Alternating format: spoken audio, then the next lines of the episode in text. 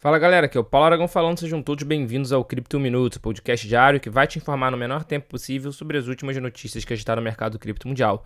Para começar o Cripto Minuto de hoje, o Fundo Monetário Internacional, o FMI, divulgou um documento propondo uma estrutura para entender e monitorar os riscos sistêmicos associados às criptomoedas. O documento, intitulado Avaliação de Riscos Macrofinanceiros de Criptoativos, destaca a necessidade de regras globais para os ativos digitais. A estrutura proposta pelo FMI inclui uma matriz de avaliação de riscos para avaliar riscos globais e identificar áreas de risco específicas em jurisdições individuais. A estrutura segue uma abordagem de três etapas, começando com uma avaliação da importância do setor de criptomoedas para uma economia nacional, seguida pela análise de indicadores de seu risco sistêmico e, finalmente, avaliando o risco macrofinanceiro global das criptomoedas. O documento reconhece as vantagens das criptomoedas como sistema de pagamento mais eficiente e até mesmo inclusão financeira. No entanto, também enfatiza a necessidade de estruturas regulatórias rigorosas para evitar consequências graves e destaca vulnerabilidades que poderiam representar riscos sistêmicos para o setor financeiro e a economia em geral.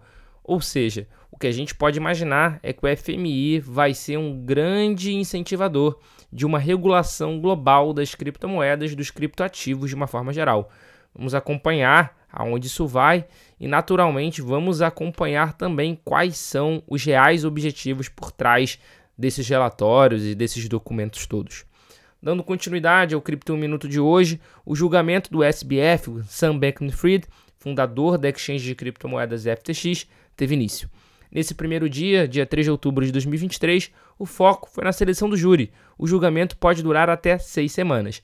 SBF, de 31 anos, enfrenta sete acusações criminais, incluindo lavagem de dinheiro, fraude eletrônica e conspiração para cometer fraude em commodities. Ele é acusado de desviar bilhões de dólares de clientes da FTX para financiar um estilo de vida luxuoso e fazer doações políticas ilegais nos Estados Unidos. O Tribunal Federal de Manhattan analisará alegações de que a SBF usou fundos de clientes para influenciar a regulamentação das criptomoedas e para quitar dívidas do seu fundo de hedge de cripto, Alameda Research. O SBF foi preso em dezembro de 22 e, após pagar uma fiança de 250 milhões de dólares, teve a prisão domiciliar concedida, mas depois ele teve também essa prisão domiciliar revogada por violações. Ele permanece, nesse momento, detido no Metropolitan Detention Center, no Brooklyn, conhecido por suas condições extremamente precárias. A Caroline Ellison, que é CEO da Alameda Research e também ex-namorada de SBF, pode ser uma testemunha-chave para a acusação. Ela se declarou culpada de acusações criminais em dezembro e começou a cooperar com as autoridades. Vale mencionar que esse não vai ser o único julgamento enfrentado pelo SBF. Ele também vai enfrentar um segundo julgamento criminal em 2024 por outras acusações. E para fechar o Cripto Minuto de hoje, notícia positiva para o mercado de uma forma geral. A renomada fabricante japonesa Honda, conhecida por seus carros, motocicletas e equipamentos elétricos de uma forma geral, firmou uma parceria com a fintech FCF Pay para possibilitar pagamentos em criptomoedas. A partir de agora, clientes da Honda dos Estados Unidos poderão financiar, alugar ou comprar veículos da marca e realizar o pagamento utilizando diversas criptomoedas, incluindo Bitcoin, Ether, Binance Coin, Dogecoin, Shiba Inu, entre outras. No total, para vocês terem uma ideia, são suportadas 46 moedas. O pagamento em criptomoedas será feito através da ferramenta FCF Pay Bills Feature, que já é compatível com mais de 20 mil estabelecimentos, incluindo lojas, cartões de créditos, bancos e outros serviços. Por enquanto, esse serviço, como eu falei, está disponível apenas nos Estados Unidos, mas a empresa planeja expandir para outras regiões em breve.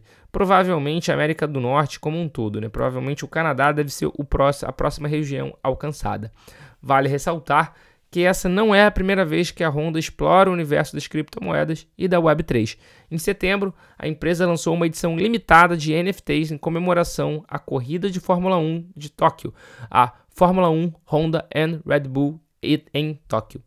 Esse foi o Cripto Minuto de hoje. Muito obrigado pela sua companhia e eu espero ver vocês novamente aqui no episódio de amanhã. Valeu!